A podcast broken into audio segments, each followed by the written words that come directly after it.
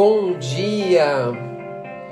Que hoje você comece o dia criando aquela fortaleza de momento para que o seu dia esteja preservado em estar na mais alta frequência, qualquer que seja a situação que você atrai ao longo do dia. Hoje eu quero falar de uma coisa que eu observo em mim e em muitas das minhas relações de atendimento. Muito comum eu ouvir na fala dos meus clientes o quanto eles se criticam, se autocriticam, né? sendo críticos com eles mesmos. E eu tenho refletido por que, que isso acontece. Eu vejo pessoas com metas extremamente enriquecedoras, fazendo trabalhos maravilhosos, sendo excelentes filhos, excelentes pais, tendo uma atuação eh, forte e empreendedora na sociedade, às vezes liderando uma empresa com todo zelo, todo cuidado, toda a gentileza possível, mas mesmo assim, de um jeito muito de leve, numa forma ainda sutil de falar, eu percebo por detrás de certas perguntas que o cliente me faz o quanto ele está se criticando. E eu quero levantar aqui algumas possibilidades, na minha percepção, de por que isso está presente na vida da gente. Vamos ver se você aí concorda ou não, né? Depois você me conta. Eu acho que um dos pontos fortes, por exemplo, da minha autocrítica, vem do meu perfeccionismo. Eu frequentemente coloco régua muito alta em tudo que eu quero entregar e naquilo que eu quero realizar. E isso estabelece um parâmetro que, para alcançar, é quase impossível às vezes. Então, quando eu aprecio de longe a obra feita, né, ou o resultado daquilo que eu fiz, eu me dou conta que muitas vezes eu estou sendo muito dura comigo mesma. Será que isso acontece com você também? Mas também tem uma outra característica que eu percebo em algumas pessoas, que é o fato dessas pessoas ficarem inseguras com relação à opinião dos outros.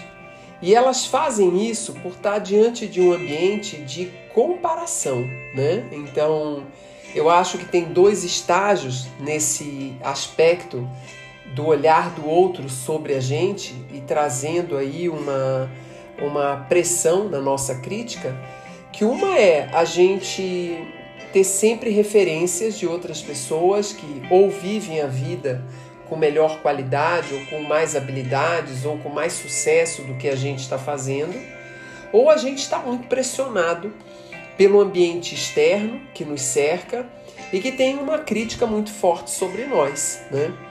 Eu acho que sobre esse tema da comparação, a gente tem que tomar um pouco de cuidado, porque o mundo hoje, com essa ambientação fortemente ligada às redes sociais, nos leva a enxergar a realidade de outras pessoas diante de uma, de uma ótica muito superficial.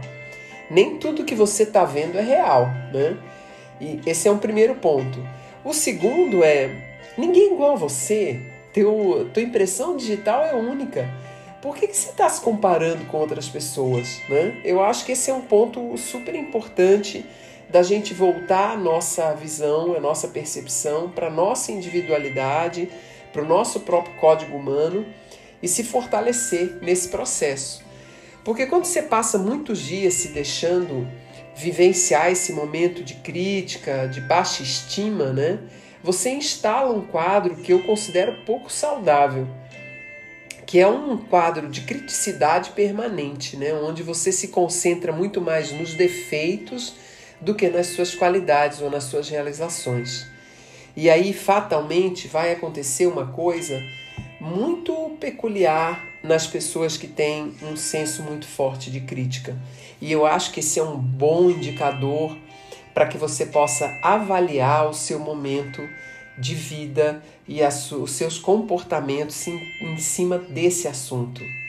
Você celebra as realizações que você alcança? Você realmente deixa o tempo para apreciar com uma visão de parabenizar o caminho feito e os resultados que você atingiu? Ou você mal termina o que você já está fazendo e você já tem outra meta e dá pouca importância onde você chegou? Esse é um bom indicador de quanto é que a tua pressão interna é, exerce força sobre você. Eu acho que é super importante que, mesmo que a gente queira se concentrar nos nossos erros, para que a gente possa evoluir e melhorar, é muito importante que a gente tenha uma atitude muito positiva e muito construtiva em cima do caminho feito. Até amanhã.